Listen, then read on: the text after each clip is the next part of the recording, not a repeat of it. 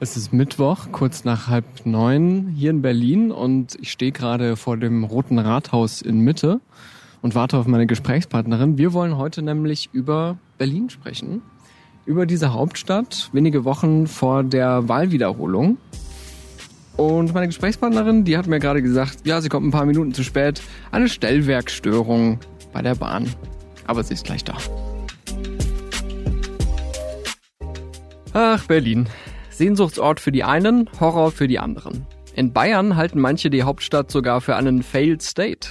Ist es wirklich so schlimm? Was hat es mit dem Wort Behördenpingpong auf sich? Warum wird in der Landesregierung schon wieder über Enteignungen gesprochen? Und welche Spuren haben die Silvesterkrawalle hinterlassen? Darum geht's jetzt. Da wollte man einmal den ÖPNV loben. Zack, hi. Grüß dich. Na? Bevor es losgeht, Ja. Wenn du Berlin heute Morgen in einem Wort beschreiben musst, was ist es? Hektisch und stressig. Okay, mein Wort wäre kalt. Wir sind im Stimmenfang-Podcast, dem Politik-Podcast vom Spiegel. Ich bin Marius Mestermann und du bist? Ann-Kathrin Hipp. Herzlich willkommen. Du arbeitest für den Tagesspiegel hier in Berlin. Du fährst unter anderem mit Menschen Zug über den S-Bahn-Ring und äh, machst daraus einen Podcast, der heißt Eine Runde Berlin. Und du bist verantwortliche Redakteurin für den legendären Checkpoint-Newsletter. Wenn du dich so viel mit Berlin beschäftigst, Tag ein, Tag aus, ist das eher desillusionierend oder äh, stärkt das deine Verbundenheit zu dieser Stadt? Ja, ich glaube, desillusionierend ist es nicht. Also ich meine, dieses Berlin-Bashing, das ist ja, das wurde ganz schön im Podcast von Olli Schulz und Jan Böhmermann gesagt, das ist eigentlich schon ziemlich 2008.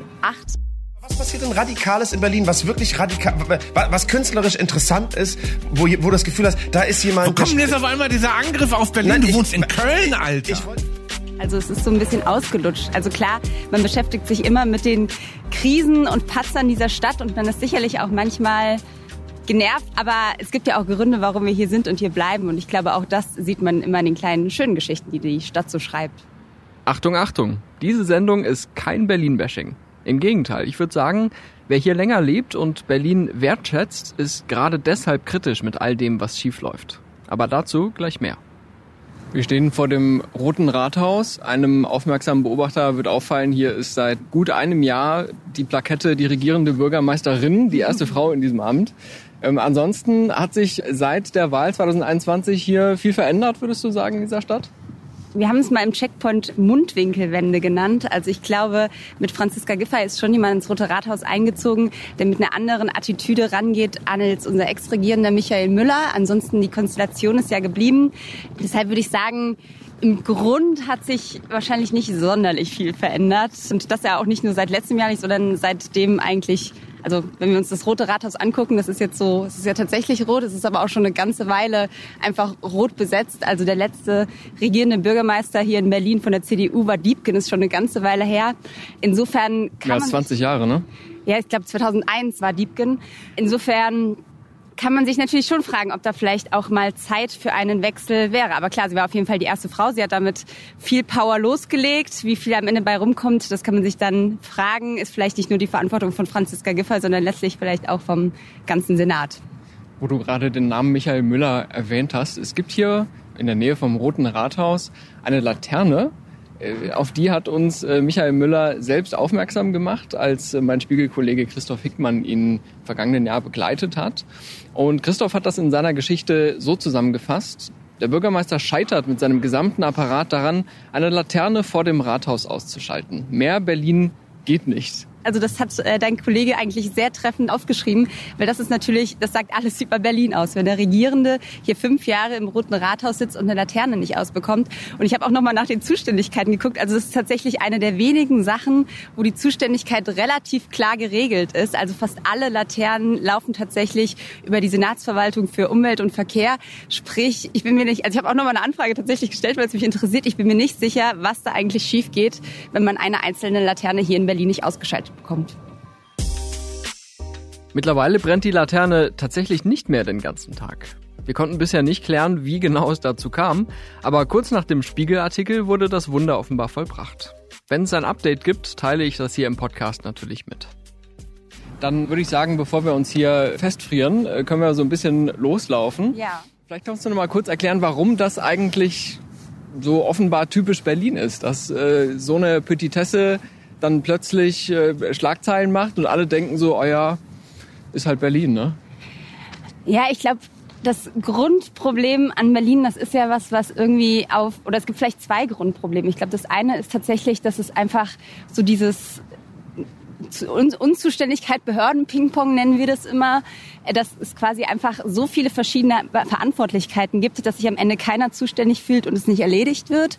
Und das andere ist natürlich, dass in Berlin einfach zu Zeiten von Thilo Sarrazin wahnsinnig viel gespart wurde in dieser Stadt und bis heute sich ja, Berlin eigentlich davon nicht erholt hat. Und ich glaube, das sind so zwei zentrale Probleme, mit denen Berlin eigentlich im Dauertakt zu kämpfen hat. Und wenn dann eben was nicht funktioniert, dann ist es natürlich, das ist eben, das ist Berlin. So, das, das steht dann da irgendwie symbolisch für. Thilo Sarrazin war in den 2000er Jahren Finanzsenator unter dem regierenden Bürgermeister Klaus Wowereit. Damals waren beide noch in der SPD. Die Partei hat Sarrazin bekanntlich vor zweieinhalb Jahren ausgeschlossen, allerdings wegen rassistischer Äußerungen. Wir erleben das ja seit einigen Jahren hier beide aus der Nähe, aber auch in der Ferne ist Berlin ja äh, ziemlich polarisierend. Gerade im Süden Deutschlands ist diese Hauptstadt doch für einige ein gewisses Feindbild. Der CSU-Generalsekretär Martin Huber, der hat euch, dem, dem Tagesspiegel im Dezember gesagt, Berlin sei der Failed State unter den deutschen Bundesländern, also ein gescheiterter Staat. Würdest du auch so weit gehen? Ja, nein, auf keinen Fall. Also das ist halt wirklich, das ist der größte Quatsch des Jahrtausends. Und Entschuldigung, liebe Grüße nach Bayern, aber wer irgendwie keine ÖPNV abends hat, wer keine Spätis hat und wer irgendwie spießig durch die Welt. Ich weiß, ich will jetzt gar nicht so ein Bayern-Bashing so will ich betreiben, aber es ist also dieses, wir blicken irgendwie vom Süden herab, gehen, gehen Norden und machen einfach Berlin runter. Ich finde, das ist wirklich billig. Und man muss natürlich sagen, dass die Wahl quasi als nicht gültig deklariert wurde. Das war jetzt natürlich nochmal echt ein Patzer, weil man muss auch sagen, ein Bild, was Berlin, glaube ich, lange geprägt hat, war der BER, weil das auch ewig nicht funktioniert hat. Das war so das Symbol für Berlin. Der Flughafen der Willy Brandt im Süden der Stadt, ja. Genau. Dann haben wir den BER endlich, endlich erledigt gehabt. Und dann kommt jetzt diese Wahl. Und das ist natürlich, muss man auch sagen, für das Image Berlin natürlich wirklich bescheiden, weil das kann man auch einem Menschen nicht so richtig gut erklären, wie es sein kann, dass in der deutschen Hauptstadt die Wahl wiederholt werden muss, weil es nicht richtig vorbereitet wurde. Und Lass es uns trotzdem noch mal kurz versuchen. Ähm, also wenn wir das einmal aufrollen, der Berliner Verfassungsgerichtshof, der wurde letztlich angerufen und der hat gesagt, diese Wahl ist ungültig, ähm, weil da so viel schiefgegangen ist vor ungefähr anderthalb Jahren. Und deshalb soll sie jetzt am 12. Februar wiederholt werden. Hast du irgendeinen Erklärungsansatz, wie das passieren konnte? Oder ist das so ein, wo man so davor steht und sich denkt, oh Gott, da weiß man gar nicht, wo man anfangen soll? Na, ich glaube, man muss auf jeden Fall irgendwo anfangen, weil sonst wird es nicht besser. Und man muss auch sagen, der neue Landeswahlleiter, der hat sich das, glaube ich, jetzt auch wirklich zu Herzen genommen, da von Boden oder von Grund auf nochmal neu anzufangen und das alles aufzuräumen. Ich glaube, ein großer Punkt war tatsächlich auch wieder die organisierte Unzuständigkeit. Also da haben wir sie wieder auf dem Teller. Das einfach, also das hat ja auch das Verfassungsgericht festgestellt, dass im Prinzip, es war ja nicht so, dass am Wahltag irgendwie tausend Pannen, Patzer und Fehler, zusammen, Fehler zusammenkamen und das irgendwie deshalb mal nicht gepackt, äh, geklappt hat und man sagt, blöd gelaufen, sondern sie haben eindeutig festgestellt, dass es schon in der Vorbereitung so viele Fehler gab, dass die Wahl niemals hätte funktionieren können. Jetzt kann man natürlich sagen, äh, böser Bund, die haben da auch die Bundestagswahl hingelegt. Man kann sagen, öh, blöder Marathon, da ist jetzt irgendwie auch noch der Marathon gelaufen. Man kann aber auch einfach sagen, es war offensichtlich nicht richtig vorbereitet. Es gab nicht genügend Wahlzettel, es gab nicht genügend Wahlkabinen. Teilweise wurden dann ja wirklich Wahlzettel irgendwie kopiert. Es wurden äh, irgendwelche Kabinen gebaut, damit die Leute wählen können. Es wurde nach 18 Uhr gewählt, was eigentlich nicht rechtens ist. Also da ist wahnsinnig, wahnsinnig viel schiefgelaufen. Leute sind teilweise wieder nach Hause gegangen, weil sie nicht mehr so lange in der Schlange stehen wollten. Und ich finde das Schlimme an dieser ganzen Angelegenheit, die Landeswahlleiterin ist ja dann auch zurückgetreten, hat Verantwortung übernommen. Politische Verantwortung hat nie jemand übernommen. Also wenn wir uns Andreas Geisel angucken. Auch von der SPD? Auch von der SPD, genau. War damals Innensenator, ist jetzt Bausenator geworden. Und der hat im Prinzip ja die rechtliche Aufsicht für diese Wahl gehabt. Der hat bis heute kein Wort der Einsicht, der Demut irgendwie auch, dass, dass er da was verpatzt hat, dass er da irgendwie ja, dass er da Mitschuld hat. Kein Wort ist von ihm zu hören nach dem Motto Affe, nichts gesehen, nichts gehört, nichts gesagt, ich bin daran nicht beteiligt und ist natürlich auch nicht zurückgetreten. Und das finde ich tatsächlich auch was, das schickt sich nicht für jemanden äh, in der Politik. Wenn wir uns jetzt gerade wieder die neuesten Rücktritte angucken, da finde ich persönlich hätte Andreas Geisel zum Beispiel eigentlich auch gehen müssen. Vom Regierungssitz, dem Roten Rathaus, sind es nur wenige hundert Meter zum Fernsehturm und zum Alexanderplatz. Wir machen für diese Folge einen Spaziergang entlang von Orten, die die Probleme dieser Stadt symbolisieren, aber manchmal auch ihren Charme. Wir wollen uns dann auf unserem kleinen Spaziergang mal anschauen, welche großen Themen die Kandidierenden eigentlich beschäftigen. Dafür müssen wir aber noch eine kleine Fahrt machen und deswegen steigen wir jetzt hier am Alexanderplatz in die U8, richtig? Die beliebte U8. Wer, Was zeichnet die U8 aus? Oh, Moment, eine Tram? Okay, die Tram hält noch. Okay.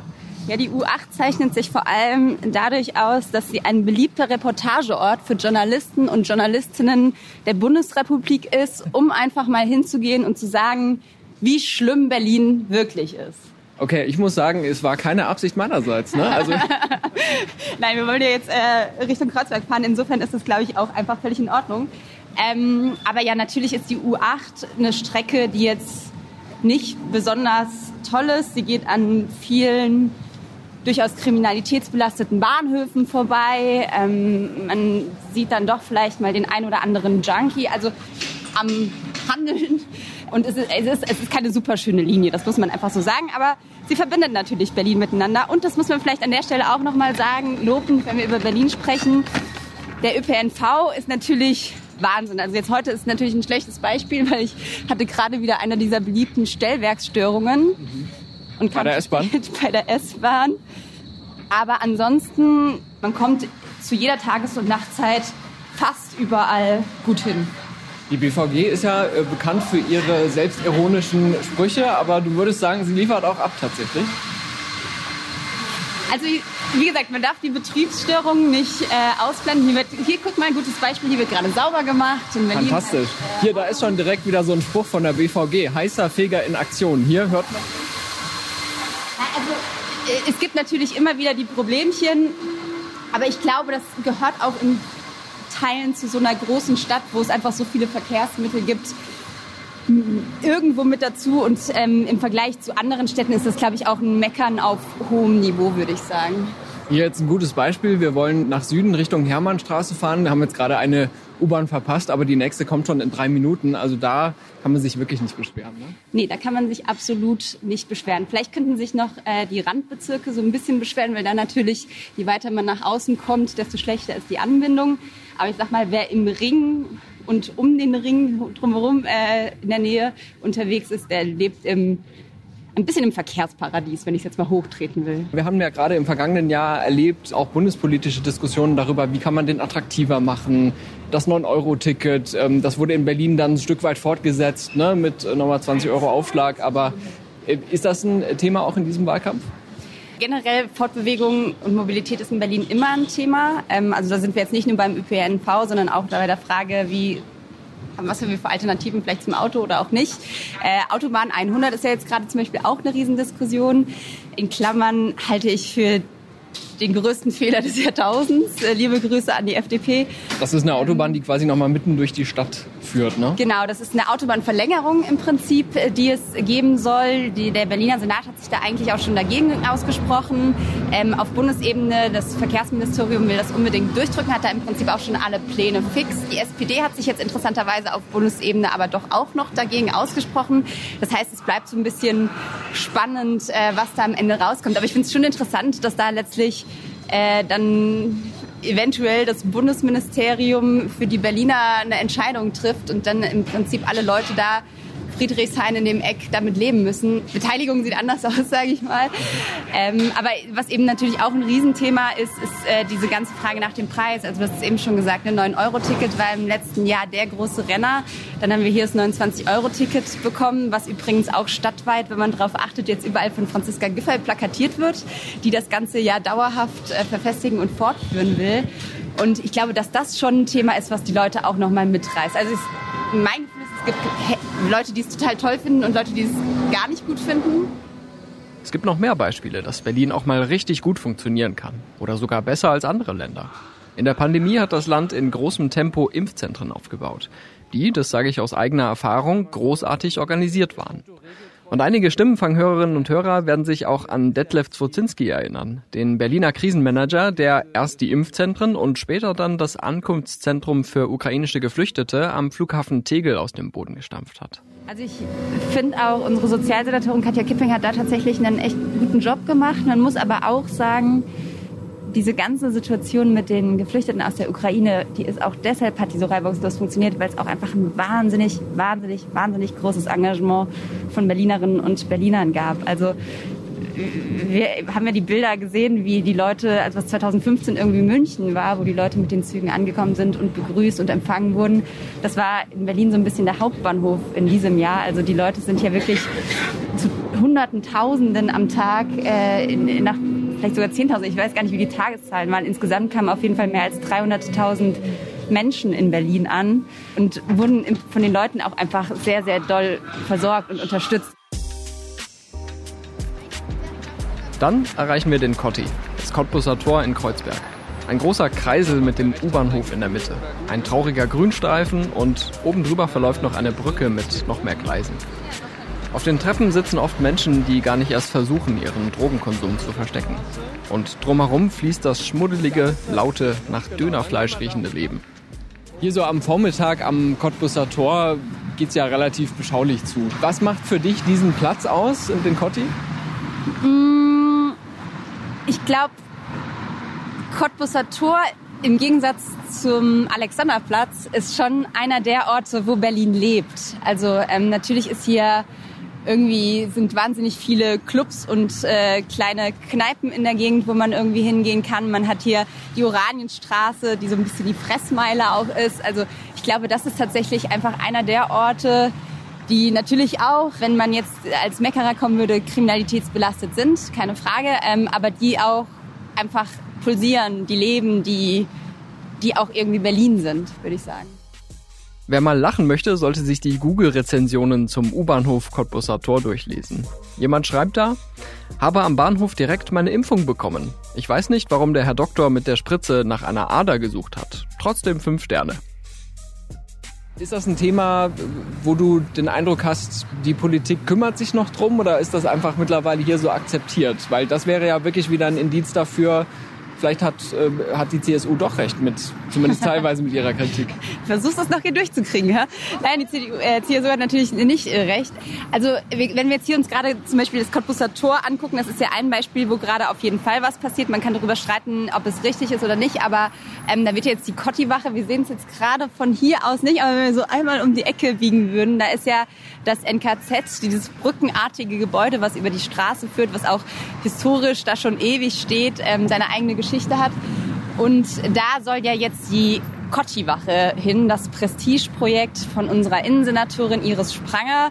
Ursprünglich mal angedacht für 250.000. Ich glaube, der aktuelle Stand sind 3,5 Millionen Euro, weil man äh, vergessen hat, dass da ja auch zum Beispiel noch ein Fahrstuhl rein muss. Und Überraschungen, die Gläser brauchen Panzerglas, weil es könnten ja irgendwelche äh, Linksradikalen vorbeikommen, die oben die Steine dagegen schmeißen. Und all das wird sozusagen viel, viel teurer. Das ist ja quasi ein Projekt, was Iris Spranger sich eben auch auf die Fahnen geschrieben hat. Sie will hier für Sicherheit, für Ordnung sorgen und deshalb werden da jetzt, ich glaube, 20 Polizisten sind pro Schicht, äh, die da sitzen sollen und hier sozusagen wirklich buchstäblich von oben herab die Sache im Blick haben sollen.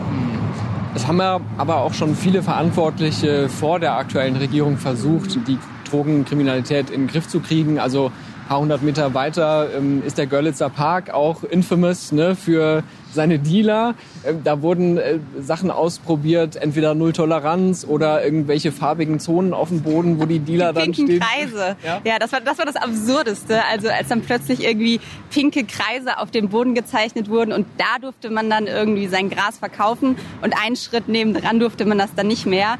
Du hast vollkommen recht, da wurde schon viel versucht. Die Null-Toleranz-Strategie ist ja überhaupt nicht aufgegangen. Das war ja vom damaligen Innensenator Henkel, also noch quasi unter CDU wo im Prinzip ja die Idee war, wir schicken da wahnsinnig viel Polizei rein, wir gucken, dass da wirklich nichts mehr irgendwie passieren kann. Und dann ist genau das passiert, was ich vorhin gesagt habe, nämlich sind einfach alle abgewandert und woanders hingegangen.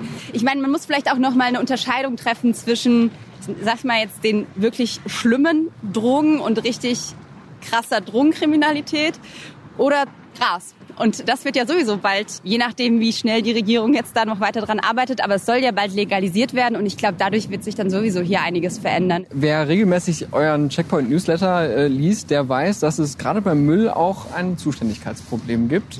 Ähm, kannst du das allen Nicht-Berlinern vielleicht einmal näher bringen, dieses, dieses Müllproblem? Ja, es ist ja tatsächlich diese Müllgeschichte. Also man kann es sich anhören in Liedern von Peter Fox.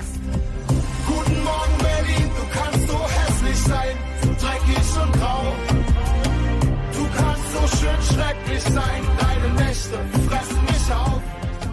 Und das stimmt natürlich schon auch. Wir haben wirklich viel Müll. Also die Neuköllner Matratzen sind so dieses klassische Beispiel. Ich glaube, es sind 40.000 Kubikmeter insgesamt, die jedes Jahr wirklich illegal irgendwo rumliegen. Also das ist jetzt nicht der Hausmüll, der zu Hause in der Mülltonne landet, sondern eben nur das, was auf dem Straßenland oder auf Grünflächen landet. Wenn man sich das vorstellen will, das ist so ungefähr 40 Mal das Aquarium im Sea Life, was geplatzt ist. Also so viel Müll landet jedes Jahr ungefähr auf Berlins Straßen. Und dann hatten wir quasi bis jetzt das Problem, dass es einfach, wie du es gesagt hast, wieder diese organisierte Unzuständigkeit gab, nämlich Oh, guck mal hier, wie das hier aussieht. Also das sind halt wieder alles Servierten, Kippen. Ja, hier alles dreckig vor dem Supermarkt, den wir jetzt nicht namentlich nennen wollen. Aber hier ist immerhin eine Tagesspiegelwerbung. Aber hier ist eine Tagesspiegelwerbung, die macht das Ganze doch wieder schön. Deutschland hat eine neue Zeitung. Ach guck mal, Ja, aber immerhin ja. hier so ein paar alte Pommes für die Taube ist doch auch schön. Jetzt hast du, hast du die Straße hast du vorher ausgesucht, oder? Dass wir Mal hier so kurze- langlaufen? Kurzes Interview mit der neuen Protagonistin. Oh, da fliegt sie weg. Okay, na Das gut. Nee, aber das ist dann genau der Punkt, wer räumt das Ganze wieder auf? Und da gibt es dann tatsächlich, allein hier in Friedrichshain-Kreuzberg war es die ganze Zeit so, dass es drei verschiedene Akteure gibt. Also wenn es Sperrmüll oder Hausmüll im öffentlichen Straßenland war, also jetzt hier irgendwo, dann wäre die BSR zuständig, also die Berliner Stadtreinigung. Das sind die mit den orangenen Fahrzeugen und Genau, Tonnen. Ne? das sind die mit den schönen Sprüchen auch auf den Mülleimern zum Beispiel. Wenn das Ganze aber auf einer Grünfläche liegt, dann ist das Straßen- und Grünflächenamt des jeweiligen Bezirks zuständig. Wenn das Ganze aber ein Bauschutt oder Fleischabfall ist, dann ist auch das Straßen- und Grünflächenamt zuständig, also egal auf welcher Fläche. Die müssen dann aber einen externen Dienstleister beauftragen, der das Ganze wegmacht, weil sie das nicht selbst können. Und wenn das ganze Kfz-Schrott ist, also angenommen, wir haben jetzt hier ein Auto stehen, was irgendwie komplett runtergerostet ist, schon seit zehn Jahren, dann ist witzigerweise, ich habe keine Ahnung warum, immer das Bezirksamt Lichtenberg zuständig. Das heißt, alles äh, Autoschrott dieser Stadt landet letztlich in Lichtenberg. Also selbst wenn es irgendwie am anderen Ende der Stadt passiert.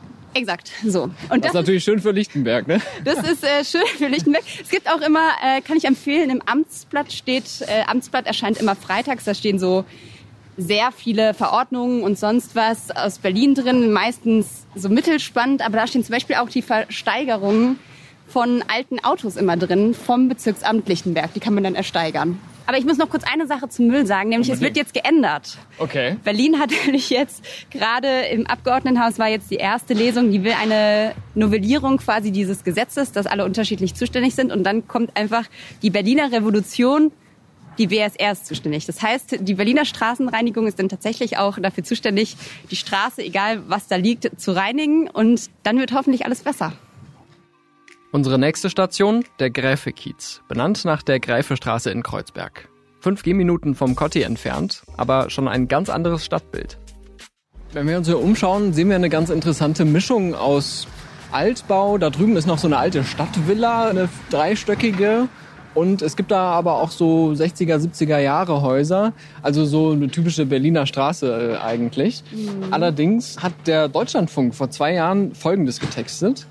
Der Gräfe-Kiez ist ein Paradebeispiel für das, was Stadtsoziologen Gentrifizierung nennen. Wohnungen und Häuser wurden saniert, Besserverdienende zogen in den Kiez. Schicke Läden und Gastronomie siedelten sich an, alteingesessene Bewohner und Gewerbetreibende mussten weichen. Ist das für Berlin ein Problem, jetzt gerade auch in dieser Zeit, dass immer mehr Orte sich so entwickeln? Ich glaube, das ist das größte Problem, was es in Berlin gibt zurzeit. Also wir merken das ja seit Jahren, dass die Mieten ins Unermessliche steigen. Also ich glaube 8, Komma irgendwas Prozent wieder im Vergleich zum Vorjahr. Und gerade in Zeiten, in denen wir Geflüchtete haben, die hier ankommen und eine Wohnung brauchen, in Zeiten, in denen letztlich nochmal eine Armutsspirale gibt aufgrund der Inflation und Energiekrise, wo die Leute noch mehr sozusagen armutsbedroht sind, ist es natürlich wahnsinnig wichtig, Wohnraum für alle zu gewährleisten. Und äh, da ist es schön, wenn es hippe Kieze gibt. Wir haben ja auch gerade gesehen, da gibt es dann natürlich den schicken Aperol Spritz und den Latte Macchiato mit Sojamilch, so ganz stereotyp irgendwie.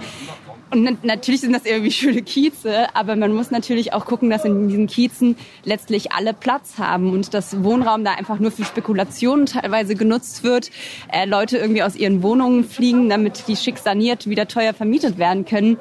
Das wird so eine Stadt oder das wird, den, wird diese Stadt, so wie sie heute existiert, auf kurz oder lang kaputt machen. Deshalb braucht es da auf jeden Fall Lösungen dafür. Also ich bin 2016 nach Berlin gekommen. Damals war das eigentlich schon das große Thema. Ne? Also gerade mhm. unter Studierenden war natürlich äh, die Frage, wie bezahlt man überhaupt diese steigenden Mieten ähm, ganz aktuell.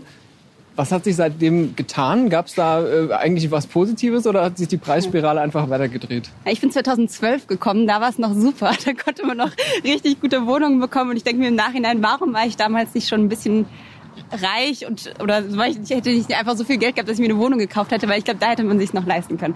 Aber um zu deiner Frage zurückzukommen, es hat sich eigentlich nicht wahnsinnig viel getan, muss man sagen. Also auch unter dem aktuellen Senat. Der große Slogan ist ja immer bauen, bauen, bauen. Aber wenn man sich das mal de facto anguckt, dann wird einfach zu wenig gebaut. Also der Senat hat sich ja jetzt aktuell das Ziel gesetzt, 20.000 Wohnungen pro Jahr zu bauen. Im vergangenen Jahr waren es 16.500 äh, hatten dann irgendwie Franziska Giffey und Andreas Geisel stolz verkündet, ist unterm Ziel geblieben. Und man muss sagen, es wird wahrscheinlich auch weiter unter dem Ziel bleiben, weil gerade jetzt auch durch den Ukraine-Krieg, wir haben wahnsinnig steigende Baukosten, wir haben Fachkräftemangel auch in dieser Branche. Das heißt, Bauen wird immer teurer werden. Und wenn die jetzt schon unterm Ziel zurückbleiben, dann wird es niemals, niemals passieren, dass sie diese 20.000 Wohnungen halten können. Wo hat Berlin denn noch Flächen? Also ich meine, hier kannst du ja nicht einfach ein neues Haus reinbauen. Du hast natürlich recht, gerade in den Innenstadträumen gibt es natürlich weniger Flächen, aber man muss dann auch einfach gucken, es können vielleicht auf kurz oder lang auch nicht alle im Innenstadtring wohnen. Man muss dann vielleicht auch einfach gucken, dass man die Außenbezirke attraktiver gestaltet. Also und da sind wir auch wieder bei der Sache ÖPNV. Ich brauche eine gute Anbindung, um dahin zu kommen. Ich brauche vielleicht auch Carsharing-Dienste und all diese Dinge. Und Berlin wächst, das ist klar, Berlin wird weiter wachsen und Berlin wird einfach auch nach außen wachsen müssen, aber, das hatte ich ja eben auch gesagt, potenziell vielleicht auch in die Höhe. Neben dem äh, Bauthema wird ja in Berlin gerade äh, auch seitens dieser ziemlich links geprägten Regierung auch immer wieder über das Wort Enteignungen gesprochen. Ähm, das böse E-Wort.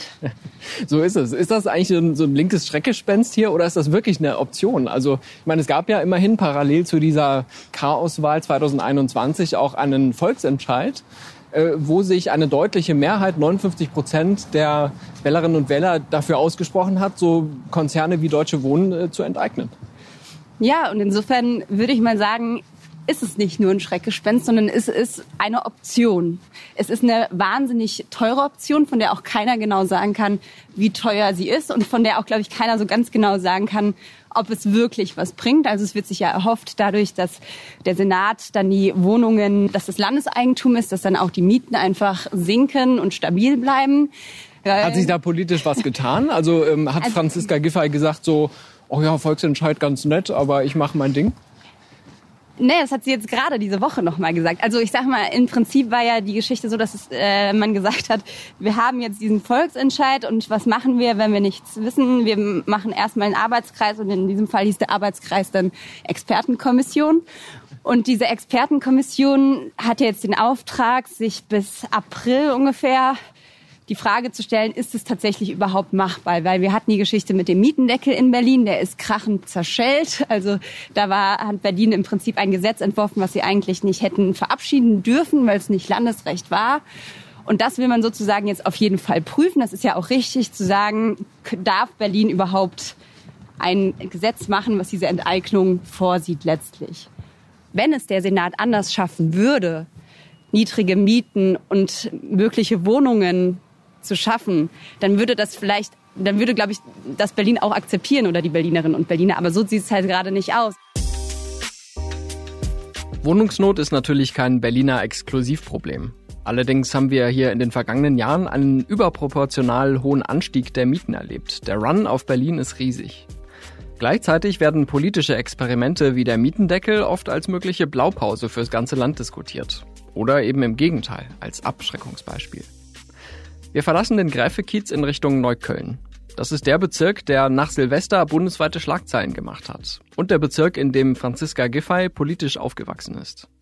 Sie war 16 Jahre lang in der Neuköllner Kommunalpolitik aktiv.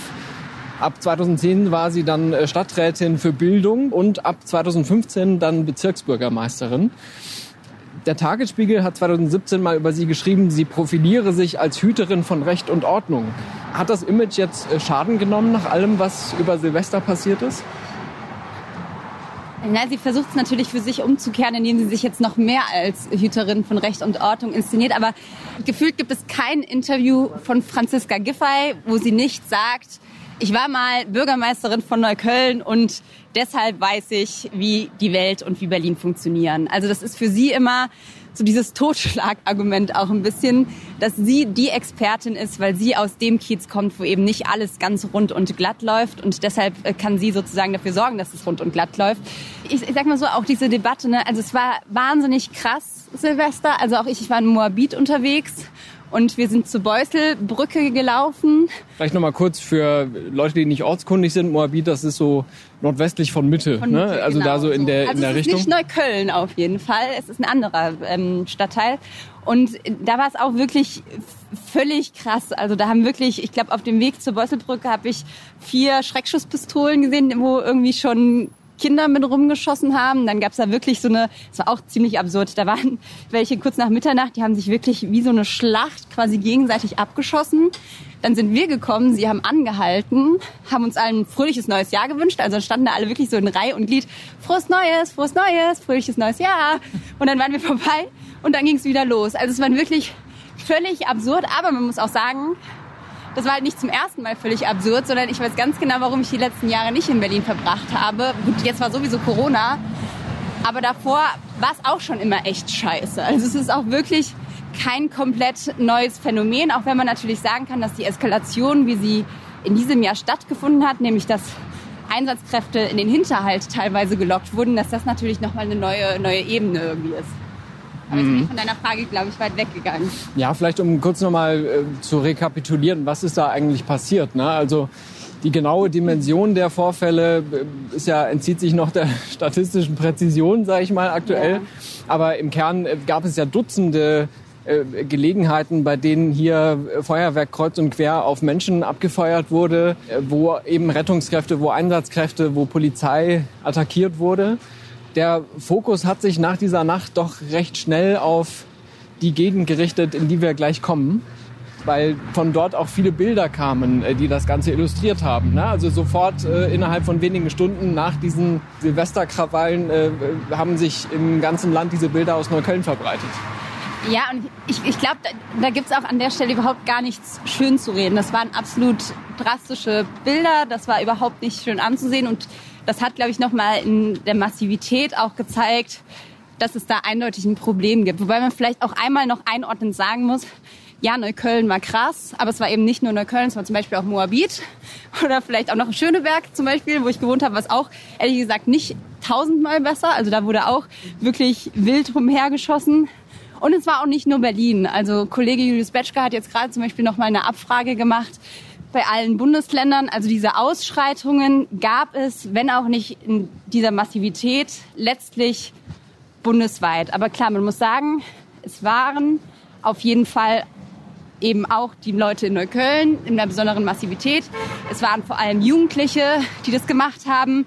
Und es waren eben auch viele mit Migrationshintergrund, wobei da die Zahlen ja auch die ganze Zeit noch mal schwanken. Aber man muss auch sagen, es waren eben auch Deutsche ganz klar mit dabei, die diese ja, diese Böllerei irgendwie vorangetrieben haben. Aber in der Berliner Debatte hat sich das dann relativ schnell in zwei Lager gespalten, nämlich die einen, die sofort wieder eine Integrationsdebatte draus gemacht haben. Also allen voran die CDU, die da wirklich richtig vorgebasht ist. Also wir müssen jetzt quasi mal den, ja, den bösen Integrationsverweigerern hier den harten Hammer zeigen. Die CDU Berlin hat gefragt, wie dann die Vornamen von den Tatverdächtigen lauten würden. Ähm, Ja. Man konnte mir aber nicht so richtig erklären, was dann eigentlich die möglichen Schlussfolgerungen sein sollen. Also ich meine, Neukölln äh, ist ja kein Geheimnis, ist sehr stark migrantisch geprägt. Ähm, es gibt viele Menschen, die ähm, eine arabischstämmige Familie haben, aber ähm, wenn du jetzt den Vornamen einer Person weißt, äh, was kannst du daraus politisch schlussfolgern? Ne? Also ich habe nicht so ganz verstanden, warum sich diese Debatte in diese Richtung entwickelt hat.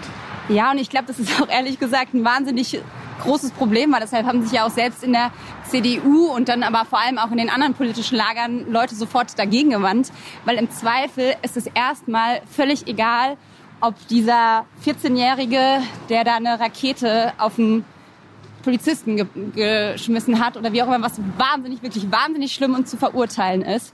Aber es ist erstmal egal, ob der Ali heißt oder Alexander Johann. So, das ist, das spielt erstmal keine Rolle. Man muss sich die Frage stellen, warum macht dieser Jugendliche das? Und wir hatten bei uns einen, einen Gastbeitrag von ähm, Güner Balci, die ist Integrationsbeauftragte im Tagesspiegel. Und ich finde, die hat das sehr treffend auf den Punkt gebracht. Die hat auch gesagt, das ist nichts Neues, das ist was, was es seit Jahren gibt. Und das Kernproblem ist, dass quasi in sozial segregierten Gruppen Gewalt einfach ganz oft ein Mittel ist, was so eine Art ja, Stärke und Zusammengehörigkeit schafft. Also quasi die, die irgendwie komplett abgehängt sind in unserer Gesellschaft, die keinen Anschluss mehr haben und die Loser der Nation sind, jetzt mal so ein bisschen überspitzt, die können sich auf einmal ermächtigen und haben irgendwie eine Macht, eine Gewalt, wie auch immer. Und dass das eigentlich das Kernproblem ist. Und ich glaube, da sind wir ganz schnell bei der Frage, wie können wir quasi diesen Jugendlichen eine Perspektive bieten? Wie können wir dafür sorgen, dass diese Jugendlichen irgendwie mehr sehen als Angriffe auf Staatsbedienstete, was einfach nicht geht. Punkt. Ich stelle mir das so vor, dass es gerade für Franziska Giffey eigentlich zur Unzeit auch gekommen ist. Also so kurz vor der Wahl, dass im Endeffekt ja nochmal unter Beweis gestellt wurde, dass ihre bisherige Politik, und da rechne ich jetzt auch ähm, ihre Zeit eben als Neuköllner Verantwortliche mit ein, dass die zumindest ja das nicht verhindert hat. Ne? Also man kann jetzt äh, drüber streiten, ob sie vielleicht in ihrer Zeit dort auch manches zum Besseren gewendet hat. Ähm, Es wurde ihr immer zugute gehalten, dass sie dort so eine Mischung aus, ich sag mal, harter Hand und äh, Umarmungsstrategie gefahren hat. Aber äh, wie steht sie jetzt da? Ist sie äh, tatsächlich beschädigt durch das, was äh, da passiert ist? das ist so ein bisschen dieses Zwiegespaltene. Ne? Auf der anderen Seite wird mit diesem Thema jetzt wahnsinnig viel Wahlkampf betrieben. Auf der anderen Seite würde man aber ja auch nicht wollen, dass die Politik sich jetzt hinsetzt und Däumchen dreht. Insofern, klar, sie musste was machen. Sie hat da diesen Anti-Gewalt-Gipfel ins Leben gerufen, hat angekündigt, dass irgendwie ein zweistelliger Millionenbetrag für Jugendhilfe ausgegeben wird, also für außerschulische Jugendsozialarbeit, für Präventionsprojekte etc. pp. Und da fragt man sich natürlich schon, warum braucht es diese Eskalationsstufe, um zu sagen, dass dieser Millionenbetrag ausgegeben werden muss. Das hätte einfach auch schon früher passieren können. In den wenigen Wochen äh, bis zur Wahl wird man das Entscheidende sicher alles bei euch nachlesen und nachhören können. Beim Tagesspiegel, beim Tagesspiegel Checkpoint. Äh, kurzer Disclaimer. Wir haben eine kleine gemeinsame Vergangenheit beim Tagesspiegel. Ich war auch von 2017 bis 2019 dort und habe auch deswegen sofort gedacht, eigentlich, mit wem spreche ich über Berlin? Mit wem kann ich diese Stadt mal so richtig unter die Lupe nehmen? Deswegen ganz herzlichen Dank für deinen Besuch im Podcast an, Katrin. Ja, hat mich sehr gefreut. Äh, darf ich noch auch einen kleinen Disclaimer machen? Weil in unserem Podcast Berliner und Pfannkuchen, der einmal die Woche kommt, nehmen wir diese ganzen Stadtthemen auch immer noch mal jetzt vor der Wahl auseinander. Insofern, falls ihr da reinhören wollt, äh, immer freitags. Okay, weil du jetzt gerade diese Vorlage geliefert hast. Was ist schlimmer, beim Bäcker einen Berliner bestellen oder eine Semmel? Semmel. Aber das sage ich jetzt auch. Das ist schon wieder dieses Anti-Bayern-Sentiment. Ja, das, das musste ich jetzt sagen, weil bei mir zu Hause in der Heimat sagt man halt Berliner zum Pfannkuchen. Deshalb äh, Grüße nach Rheinland-Pfalz. Nein, es ist, man darf hier, wir sind hier eine offene Stadt, in der jeder so sein darf, wie er will. Deshalb darf man alles bestellen. Man muss dann halt nur mit einer Antwort aller Berliner Schnauze rechnen.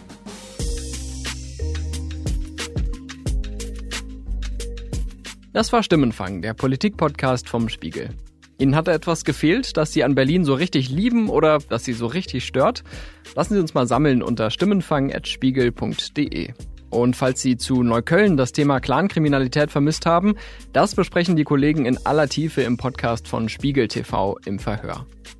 Ich bin Marius Meistermann und ich bedanke mich für den Support bei der Produktion bei Olaf Häuser und Philipp Fackler.